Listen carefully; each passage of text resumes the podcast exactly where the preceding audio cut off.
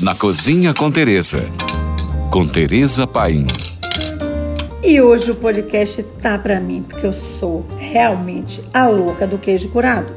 Sou capaz de comer meio quilo de uma vez. Mas se for com goiabada cascão, aí vai até muito mais. Os curados são queijos de pasta prensada e cozida. Suas características aromáticas podem mudar de acordo com o tipo de leite usado e o terroir, assim como todos os tipos de queijos artesanais.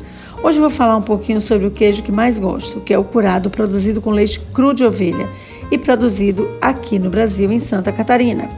Esses queijos, quando jovens, são suaves e untosos em boca, porém, ao amadurecer, adquirem caráter picante, intenso e levemente salgado, com aroma de frutas, com ácido lácteo prevalecendo sobre o açúcar.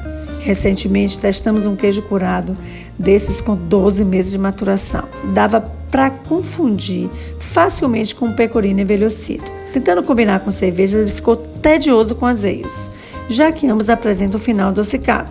Já com cervejas mais leves e geladas, ele provocou um final de boca metálico, irque, nada bom mesmo. Ficou a cerveja de um lado e o queijo do outro. Os queijos curados têm aromas amanteigados, de frutos secos e nozes, logo não apresenta estrutura para ser gustado. Voltando. Os queijos curados têm aroma amanteigados, de frutos secos e nozes.